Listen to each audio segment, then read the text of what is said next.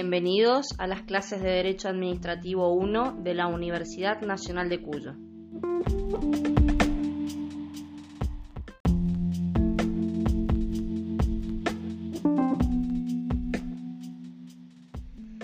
Bueno, les quería dar la bienvenida a este nuevo espacio, un podcast de la cátedra eh, apuntado a tratar temas importantes que son fundamentales a la hora de rendir y con esta dinámica nueva eh, lograr que tengan una fijación de estos temas fundamentales. Mi nombre es Alejandro Jofre, soy jefe de trabajos prácticos y vamos a tratar el tema de la bolilla 2, la situación jurídica del particular frente a la administración.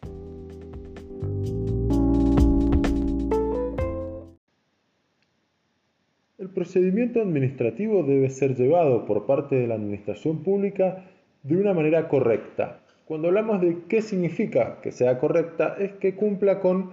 cuatro principios que son fundamentales. El de legalidad, el de razonabilidad, el principio pro homine o pro persona y que contemple la situación de aquellas personas que se encuentran en una situación especial de vulnerabilidad. El principio de legalidad obviamente es que el Estado tiene que cumplir, o la Administración tiene que cumplir con toda la normativa o, lo que se establece como el Estado de Derecho, es decir, tanto los tratados internacionales como las normas constitucionales y todas las que derivan en lo que denominamos usualmente esta pirámide de Kelsen. En segundo lugar, o el segundo principio, es el de razonabilidad, principio que tiene como contracara la arbitrariedad, es decir, cuando la administración obra por capricho o por veleidad de sus autoridades y decide por encima de las circunstancias fácticas o inclusive por encima de la ley. El principio pro persona o pro homine apunta a que el objeto del procedimiento es la persona, no es la administración, no son los fines de la administración en sí, lo pueden ser en un estado ulterior, pero como primera instancia es proteger a la persona, al ser humano. Y esto va enlazado a la vulnerabilidad o al principio de vulnerabilidad. También tiene que estar enlazado el procedimiento a la protección de aquellas personas que por circunstancias particulares se encuentran en una situación de vulnerabilidad y se les dificulta el acceso a la justicia o el acceso al procedimiento administrativo en condiciones eh, distintas de lo que podría ser una persona que no estuviera incluido en este grupo de vulnerables. Bien, ¿a qué nos referimos con situación jurídica del particular frente a la administración? Cuando hablamos de un procedimiento administrativo, debemos resaltar que en el procedimiento administrativo hay integrantes. No hablamos de partes porque las partes se pueden interpretar como en un proceso administrativo donde hay conflictos, donde hay un actor y hay un demandado. En el procedimiento administrativo vamos a hablar de integrantes de esta relación administrativa. En esta relación administrativa justamente tenemos un sector público que va a ser o va a estar integrado por algún organismo público, ente, es decir, una persona jurídica, o cualquier tipo de organismo estatal que nos haga ver que estamos frente a una situación normada por el derecho administrativo. Enfrente vamos a tener a un particular. Ese particular, que puede ser una persona física o puede ser una persona jurídica, va a tener distintos grados de participación dentro del procedimiento administrativo, siempre teniendo en cuenta cuál es el derecho del cual se está tutelando. Cuando hablamos, eh, Barra hace una distinción muy importante porque dice que por un lado tenemos la capacidad del sujeto, la, capacidad jurídica dada por el derecho administrativo e inclusive por el Código Civil y Comercial de la Nación para poder actuar en un procedimiento. Mientras que por el otro lado vamos a tener la situación jurídica del particular que va a establecer dentro del procedimiento en el cual se presupone que lo está transcurriendo por tener capacidad jurídica para ello, ¿cuál es la situación de este particular en ese procedimiento? Cuando la ley 3909 establecía una clasificación, hacía una clasificación eh, muy cerrada y muy específica de cuáles eran los alcances y las funciones que tenía tanto el particular y el Estado, dependiendo de esta situación eh, jurídica específica. Cuando hablaba de derechos subjetivos se refería a que la administración le debía al particular una conducta en exclusividad a esa persona o a varias personas, pero siempre de un derecho en particular. Cuando hablábamos de interés legítimo decíamos no, no le debe una conducta en forma exclusiva, pero sí se lo debe a un grupo determinado de personas y finalmente el interés simple era el interés del que tiene cualquier ciudadano de la buena marcha de la administración, mientras el derecho subjetivo generaba la posibilidad de tener recursos administrativos que defendieran su posición, el interés legítimo también lo, permitía, pero no permitía la exigencia o la posibilidad de exigirle al Estado los daños y perjuicios que le podría haber causado a la administración con su accionar. Finalmente, el interés simple no daba al particular más herramienta que la simple denuncia y no lo hacía integrante del procedimiento administrativo. Cuando hablábamos de derechos subjetivos nos, referíamos a ese derecho que tiene un particular eh, como el derecho a la propiedad y por tanto si el Estado iba a invadir ese derecho a, la propiedad que tenía esta persona, podía repeler esta situación presentando recursos. En el interés legítimo la situación era más abierta porque protegía, por ejemplo, a un concursante en un concurso público para acceder a un cargo público de eh, que este procedimiento fuera llevado adelante en el marco de la legalidad, dándole a todos el derecho de participar, inclusive de obtener una resolución por parte de la administración de, si le correspondía o no le correspondía el cargo eh, por el cual estaban concursando. Mientras, como dije, en el interés simple era básicamente poder denunciar o eh, mover a la administración a que investigara y llevara adelante un, procedimiento eh, para que la administración descubriera por sí misma una falla que perjudicaba al bien común de la sociedad. Esta situación fue modificada por la ley 9003, que en realidad hace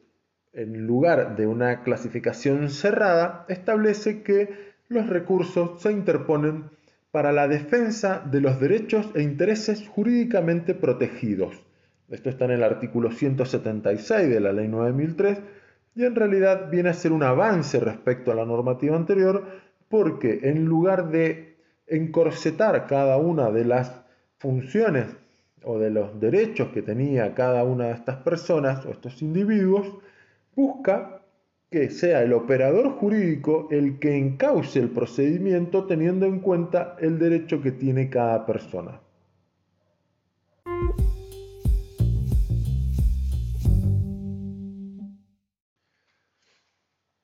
Entre ambas leyes, la 3909 y la 9003, han transcurrido 40 años. En esos 40 años, además de una serie de transformaciones de tipo político e institucional, se produce la sanción de la Constitución de 1994 que incorpora en su artículo 75, inciso 22, una carta de derechos que se van a incorporar a nuestro sistema interno y por el otro lado establece la incorporación del artículo 42 y 43 de la Constitución Nacional que eh, dan pie al inicio de la consideración de los derechos de incidencia colectiva. Eh, hay eh, un desarrollo jurisprudencial a partir de esta nueva constitución y se produce el fallo Alavi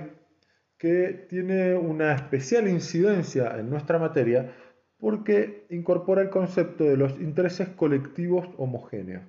Dentro de un procedimiento administrativo pueden haber particulares que si bien no ostentan un derecho subjetivo o en definitiva lo ostentan, ese derecho tiene una eh, especial incidencia en el sistema jurídico porque afecta a un colectivo de personas y por lo tanto la, la resolución que se pueda tener en este caso particular puede beneficiar a un grupo indeterminado de personas que cumplen obviamente con las mismas características. En Alavi hay un requisito objetivo por el cual estos derechos eh, tienen eh, una protección jurídica y es que estos bienes no sean materialmente divisibles, ya que, lógicamente, si el interés es divisible, cada persona podrá ejercerlo en forma individual, invocando ese derecho propio, que es lo que nosotros antiguamente denominábamos un derecho subjetivo, es decir, una conducta predeterminada por la norma de la administración respecto del particular. Ahora, si el bien es divisible, también es de incidencia colectiva si puede incidir en los intereses colectivos o generales. Esta distinción es fundamental porque si bien la ley 9003 no lo establece, nos va a permitir diferenciar de un derecho subjetivo común, como podría ser la defensa de la propiedad privada en concreto ante una expropiación, frente a un derecho como puede ser el de la intimidad, pero que si bien le pertenece a cada persona en forma individual, la resolución que pueda existir sobre este derecho en una persona en particular va a tener una incidencia sobre un grupo mayor de personas que integran la sociedad junto con el perjudicado o el reclamante. La ley anterior establecía que para el caso del derecho subjetivo, el particular iba a tener la vida de los recursos, más la posibilidad de reclamar los daños y perjuicios, el interés legítimo, solamente la posibilidad de plantear recursos, y el interés simple solamente iba a tener acceso a la denuncia. Hoy, en realidad, el esquema se ha abierto mucho más y va a depender del operador jurídico cuando clasifique cuál es el interés vulnerado eh, contra el particular cuál va a ser el remedio más idóneo para la solución del mismo, que puede incluir desde los reclamos o los recursos a la simple denuncia si se verifica que nos encontramos frente al interés de un particular solamente ante la buena marcha o para la buena marcha de la administración.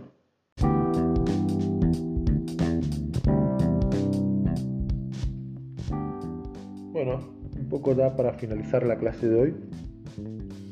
les cuento que si bien la ley ha tenido un cambio sustancial al hacer desaparecer la clasificación, lo mantuvo o mantuvo el concepto del derecho subjetivo en otro instituto, que es el de la estabilidad. Uno de los requisitos para que el acto administrativo sea estable es que el particular tenga un derecho subjetivo. ¿Qué ocurre acá? Si bien mantiene este concepto del derecho subjetivo como se establecía en la ley 3909, hay que incorporarle también la existencia de intereses colectivos homogéneos, es decir, se tiene que hacer una interpretación de la norma e incorporar el cambio en este otro instituto como es el de la estabilidad. Con ello, damos fin a la clase que hemos tratado en este momento y los espero en las siguientes clases que vamos a ir subiendo a este podcast eh, y que pueden seguir eh, a través del aula virtual. Muchísimas gracias.